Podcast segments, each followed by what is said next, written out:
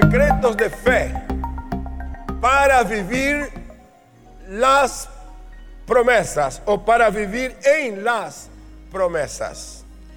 Cuando estamos hablando de secretos de fe, tenemos en mente que algunas personas, aún estando en Cristo por muchos años, por alguna razón, desconocen estos secretos o principios que son importantes en el transcurso de la vida en nuestra relación con Dios.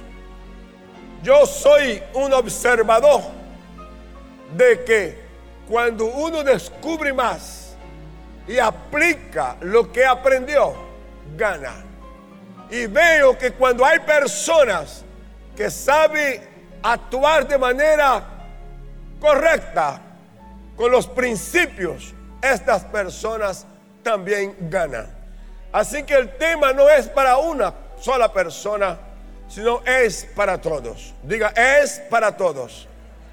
Y en este punto y en el cual queremos trabajar, vamos a trabajar con cinco principios o cinco secretos. El primero, hablar en términos de fe. Dije hablar en términos de fe. Cuando estamos hablando de hablar en términos de fe, es que las personas tienen un poder extraordinario con la palabra que usa. Y la palabra que usa, ellas determina para su vida el bien o el mal. Escuche lo que dice Corintios, Pablo hablando pero teniendo el mismo espíritu de fe, conforme a lo que está escrito, creí, por lo cual hablé. Nosotros también creemos, por lo cual también hablamos.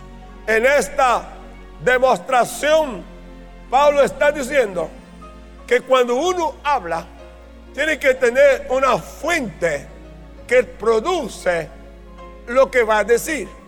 Y aquí él dice que es la palabra de Dios la plataforma para ello. Y una vez que la persona está conectado con la palabra, habla de acuerdo a lo que la palabra le ha enseñado. En este caso, yo creí en la palabra. Yo creí que Dios me ha dado poder y autoridad en la palabra. Yo, yo creí que mi fe y acción va a resultar. Por lo tanto, yo hablaré como yo creo. En Proverbios capítulo 10, verso 11, manantial de vida es la boca del justo, pero violencia cubrirá la boca de los impíos. Quiero que observen cómo aquí dice que hay dos grupos. Uno es el grupo del justo o de los justos y el otro es el grupo de los impíos. En el caso de los justos, Él tiene manantial de vida en su boca. Quiere decir que cuando Él habla, Él produce vida para sí mismo. Y Él produce vida para aquellos que lo están escuchando. Sea en la casa, en el trabajo, en los negocios, en la empresa. ¿Saben, mis amados hermanos? Esto es así como está escrito de acuerdo como uno hable, va a producir vida o muerte, y alegría o tristeza, va a provocar ira, rabia, rechazo o aceptación y aplauso. Podrá producir conocimiento o desviar la mente de la persona de la verdad a la mentira. En el 18:21 del mismo proverbio dice, la muerte y la vida están en el poder de la lengua. Y el que la ama comerá de sus frutos. Qué tremenda palabra y qué revelación. Porque lo que está aquí mostrando es que uno hablando está sembrando. Y lo que la persona siembra, esto es lo que va a cosechar. Y no solo cosecha, sino que va a comer de eso.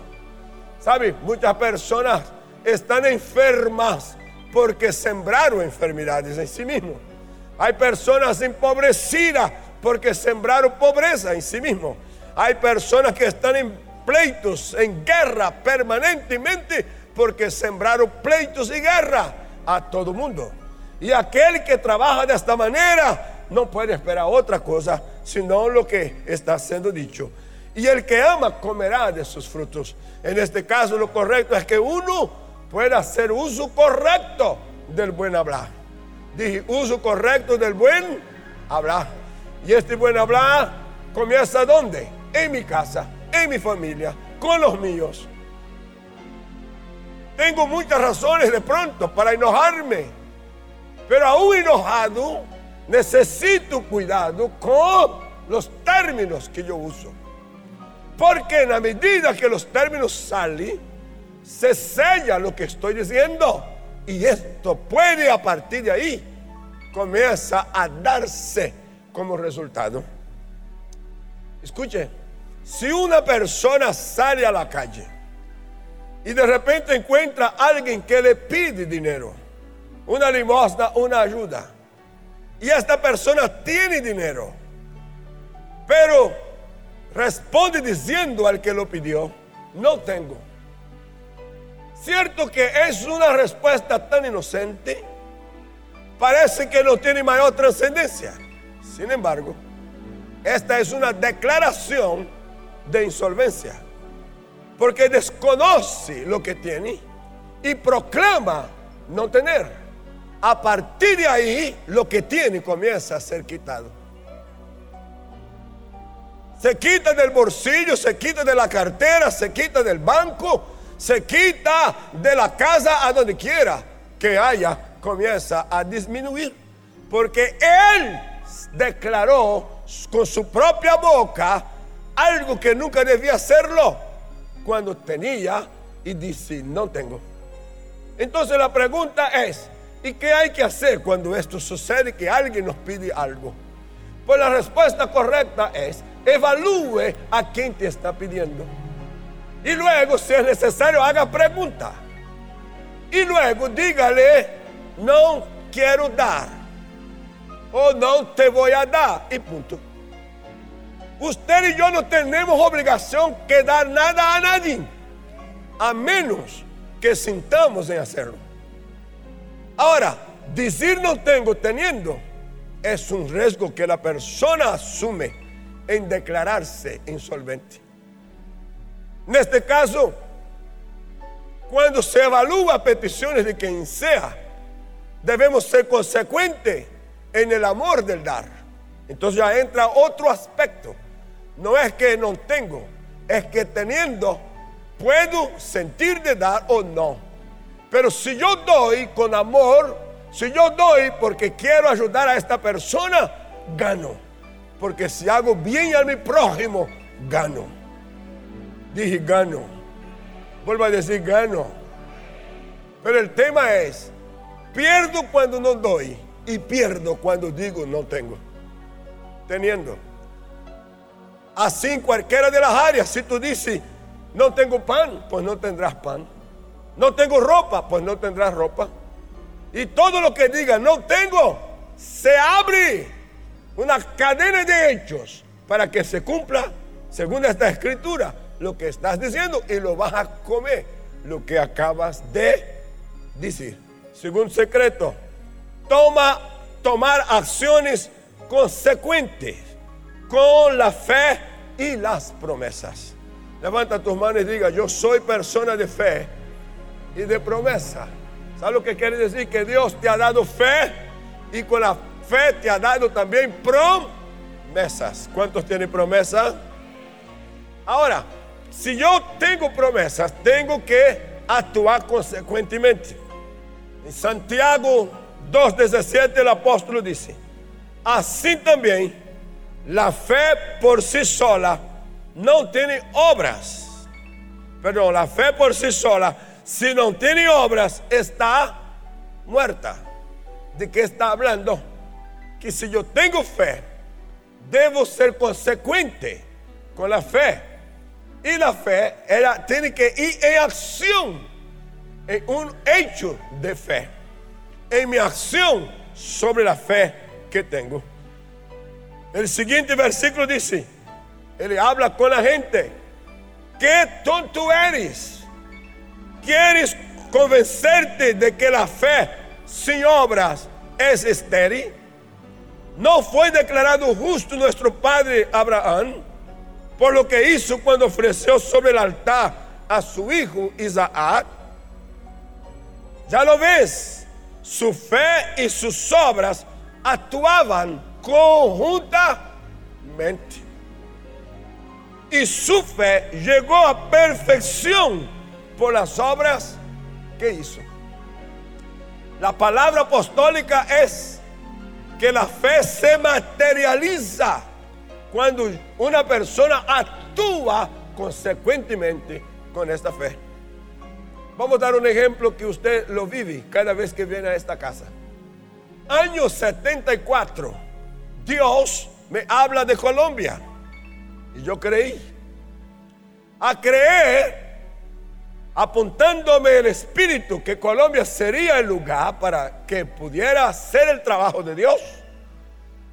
lo consecuente con esta fe era salir de, de Brasil para llegar a Colombia. Ahí comienza la acción de fe. Y mucha gente me preguntaba, ¿y cómo va a ser usted? Pues caminar así a la promesa que me está siendo dada.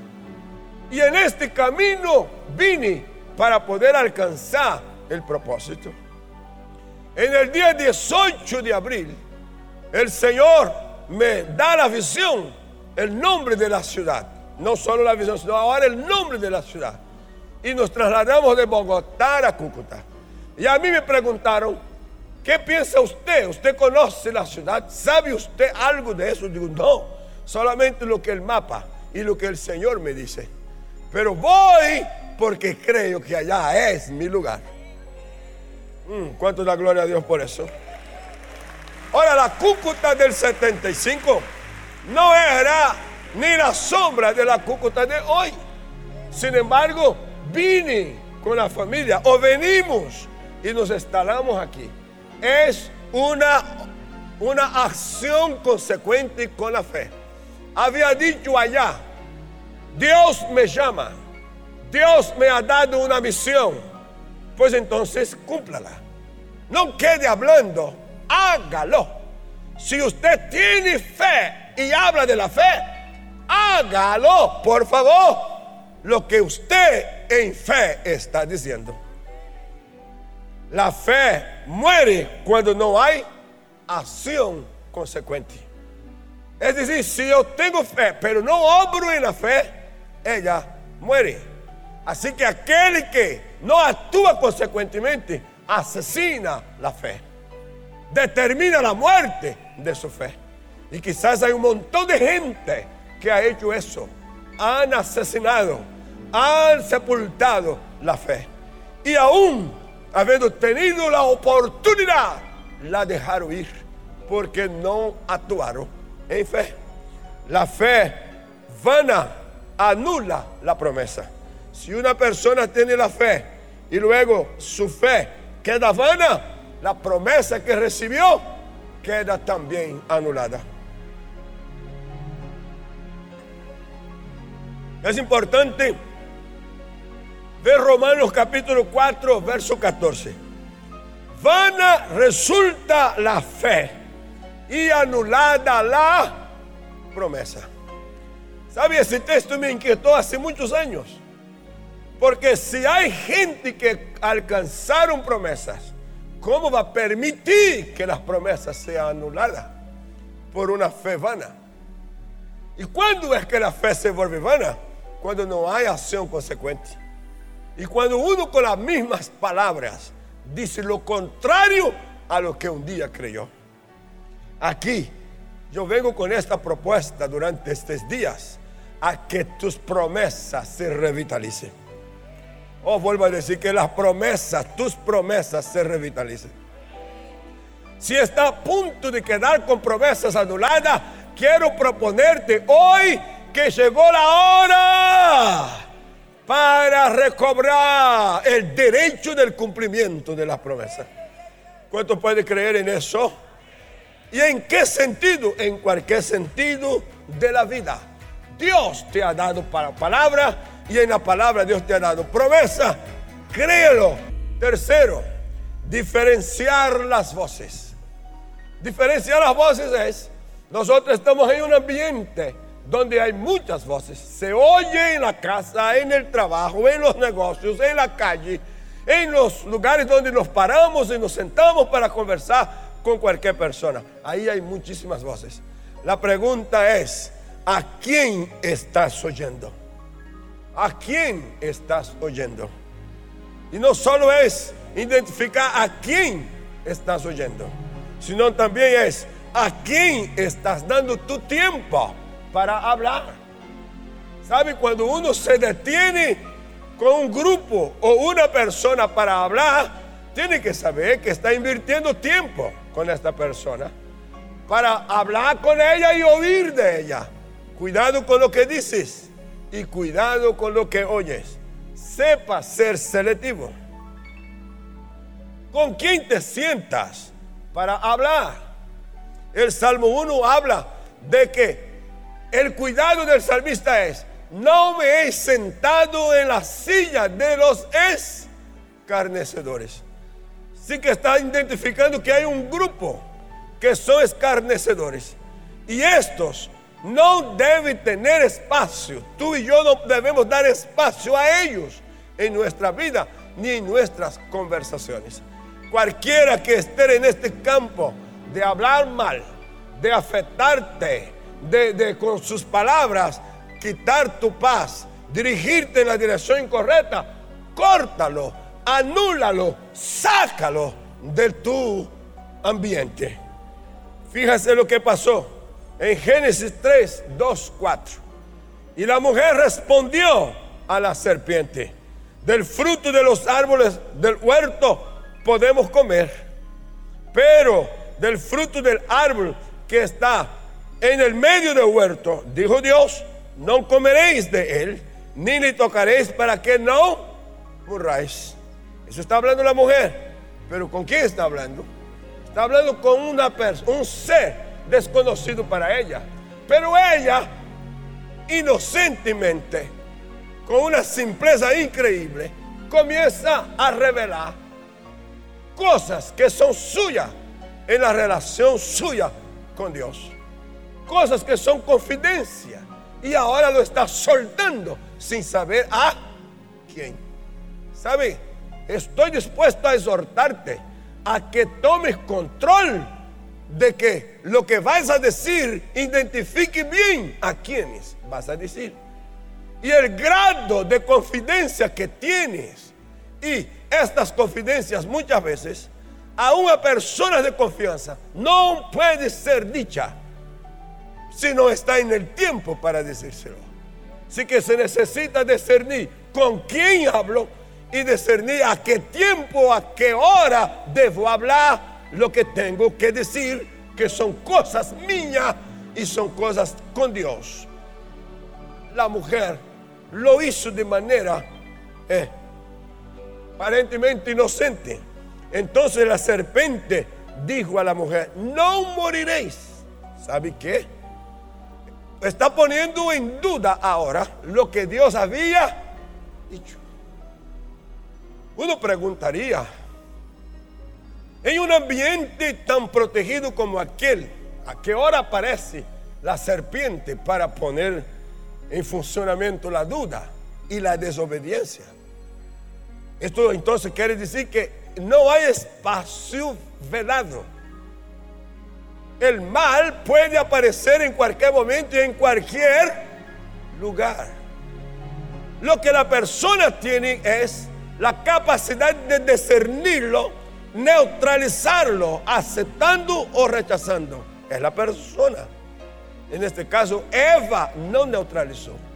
Eva dio cuerda al diálogo y luego está ahora frente a una palabra contraria a la cual había recibido quiero hacerte un comentario que aquí dentro de la misma iglesia tú puedes encontrar con personas que tienen la misma actitud de poner en descrédito todo lo que hayas oído.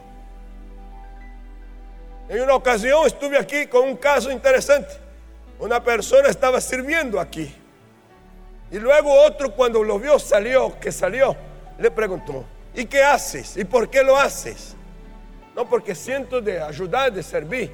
Y la respuesta fue, no sea usted tonto, no sea usted bobo. La iglesia tiene dinero para pagar. ¿Cuánto te están pagando?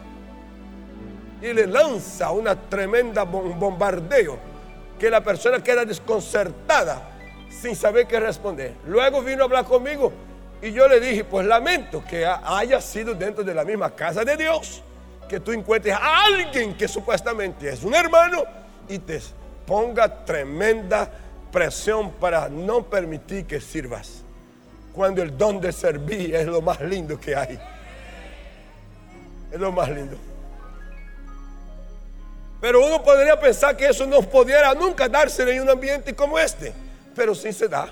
Porque quizás entre un grupo tan grande como este que estamos aquí, hay gente que está totalmente al contrario a todo eso.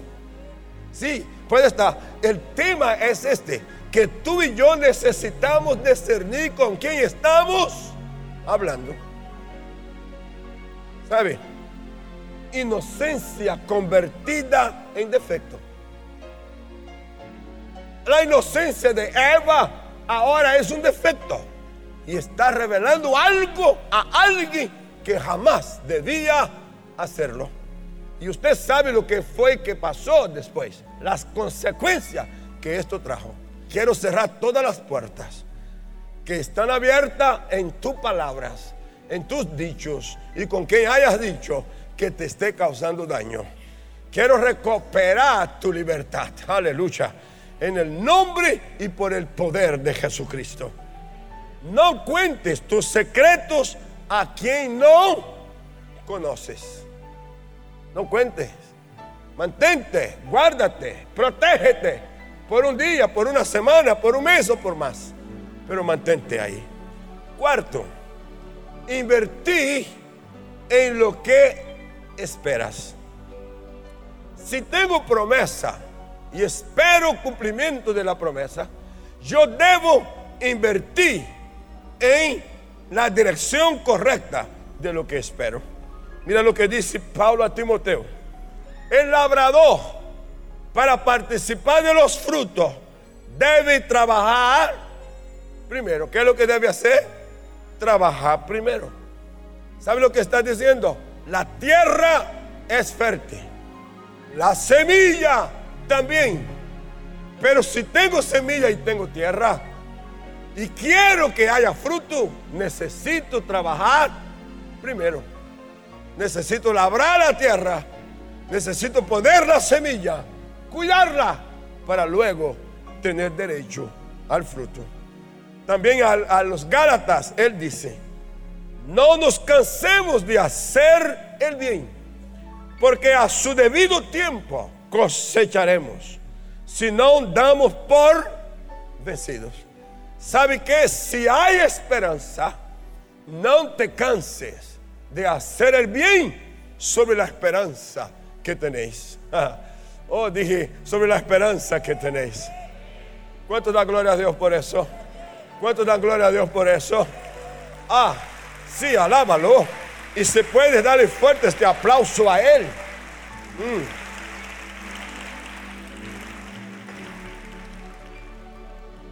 El tema de ser vencido no es que la promesa no venga, es uno que puede dejar de esperarla. Esperas algo importante, invierte en eso que esperas. Si estás esperando algo importante, invierte en lo que esperas. Déjame contarte otra vez. En el año 75, cuando llegamos a Cúcuta, encontramos la casa de la visión.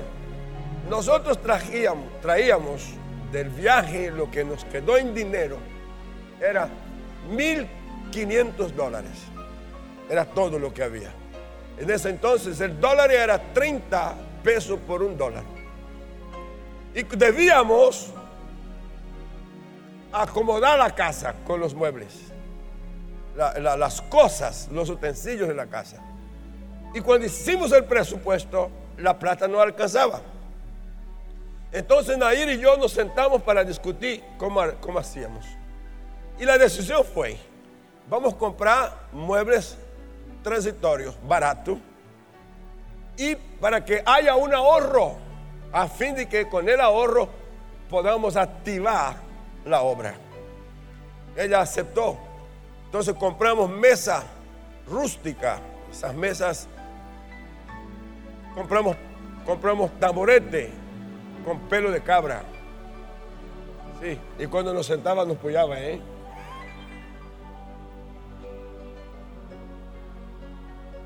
Compramos cama rústica con colchonetas. Compramos estufa querosén. Nunca había cocinado en estufa querosén, pero ahí le tocaba dos fogoncitos. Y esto era extraordinario, porque el fogón de querosén cuando, cuando viene el, viento se apaga fácil. Y a donde teníamos la cocina, la, la casa estaba llena de calaos, que era para la ventilación y soplaba y ¡fum! se apagaba. Y el humo salía y cubría la, olla y la comida que estaba dentro. Entonces aprendimos a comer con un nuevo sazón. El arroz con sabor a querosene. La papita con sabor a querosene. Una y otra vez eso se daba. Pero nos acomodamos a eso. ¿Para qué? Lo que, lo que ahorramos, ¿qué hicimos? Compramos tablas hicimos las bancas, hicimos el lugar para la mesa para el púlpito, compramos el megáfono, las cosas para el culto y acondicionamos la, el garaje para que fuese templo, la casa de culto. Eso fue invertir. ¿Sabe qué? Podíamos haber puesto el dinero en nuestro bienestar. ¿Por qué apoyarnos el trasero con, con, con el pelo de cabra cuando podíamos tener otro tipo de silla. ¿Por qué? ¿Por qué cocinar en estufa querosén cuando podíamos tener otro tipo de? Ah, pero es que si tú tienes promesa, tienes algo extraordinario que te fue dicho, vas a invertir en eso. Oh, yo dije, vas a invertir en eso. Te vuelvo a decir, vas a invertir en eso. Aprovecha el momento para responder de pronto a las mentes que me han criticado. De vez en cuando hay personas que vienen acá y me piden perdón porque hablaron mal de mí. Yo nunca oí, pero ellos dicen yo hablé mal de usted. Entonces, antes de que, de que ahora convertido, puedes tener esta respuesta. Así nació el centro cristiano. El centro cristiano no nació con una manguera de dólar conectada con los Estados Unidos ni con Brasil. A, a, que todo lo que vamos a hacer se nos manda plata. No, no, no, no. Esto fue día y noche trabajo. ¿Cómo fue? trabajo. ¿Cómo fue? Trabajo. Ahora luego, cuando ya pasó la etapa que comenzamos a, comprar, a hacer construcciones, para lograrlo, Nair y yo y los hijos decidimos no tener nada. Y por 30 años, por 30 años, nunca tuvimos nada a nuestro nombre. Porque todo lo que pasó por mis manos o nuestras manos fue invertido en la obra del Señor. Todo.